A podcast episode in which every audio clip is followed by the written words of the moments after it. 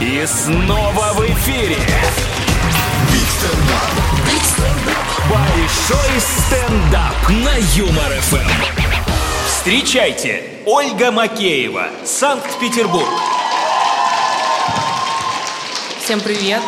А, Мне 31 год, и я чем старше становлюсь, тем больше не люблю, когда мне кто-то звонит и спрашивает, чем занимаешься. Ну, потому что я не всегда могу ответить правду на этот вопрос. Меня недавно спросили, чем занимаешься, а я вот холодец варила под Буланову, понимаете? Мне прям нравилось этим заниматься, хотя Буланова это не совсем мой выбор, ее мне просто приложение включило. Сейчас же приложения эти все умные, они подстраиваются под твои вкусы, вот оказалось я Буланову люблю, кто бы знал.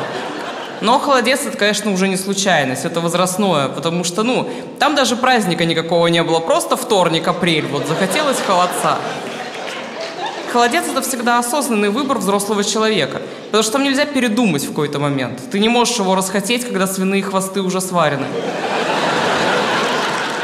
Недавно еще подсела на сериал «Великолепный век». Кто не смотрел, не начинайте даже. Там сериал великолепный, но чтобы его досмотреть, нужен примерно век. Вот, видимо, поэтому такое название. Одна из серий была почему-то заблокирована, и я нашла ее на другом канале, но почему-то она была на белорусском языке. Я подумала, ну пофиг, разберусь в целом. Я вам клянусь, нет ничего смешнее, чем смотреть сериал про мусульман на белорусском языке. Это, я думаю, блин, как круто. Вот жаль только актеры, не корейцы, чтобы уже все эти колориты собрать, вообще было бы классно.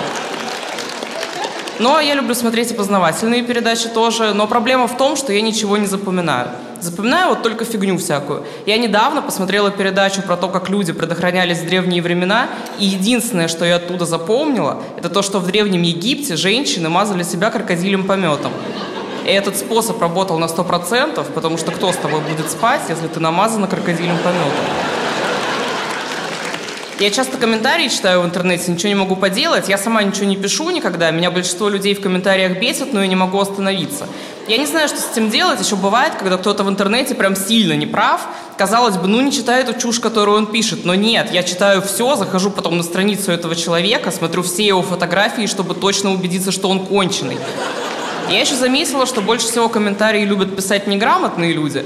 Но вот эти, которые не смогли запомнить, как пишется «ця» и «ця», зато просто охренительно разбираются во всем остальном.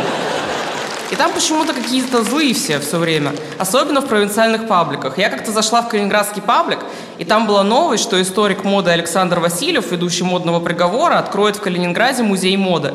Я думаю, ну это классно же, музей, кому такое может не понравиться. Захожу в комментарии, и первое, что я вижу, первый же комментарий, пусть свою моду себе в задницу засунет моду, прикиньте, вот зачем ставить перед человеком невыполнимые задачи.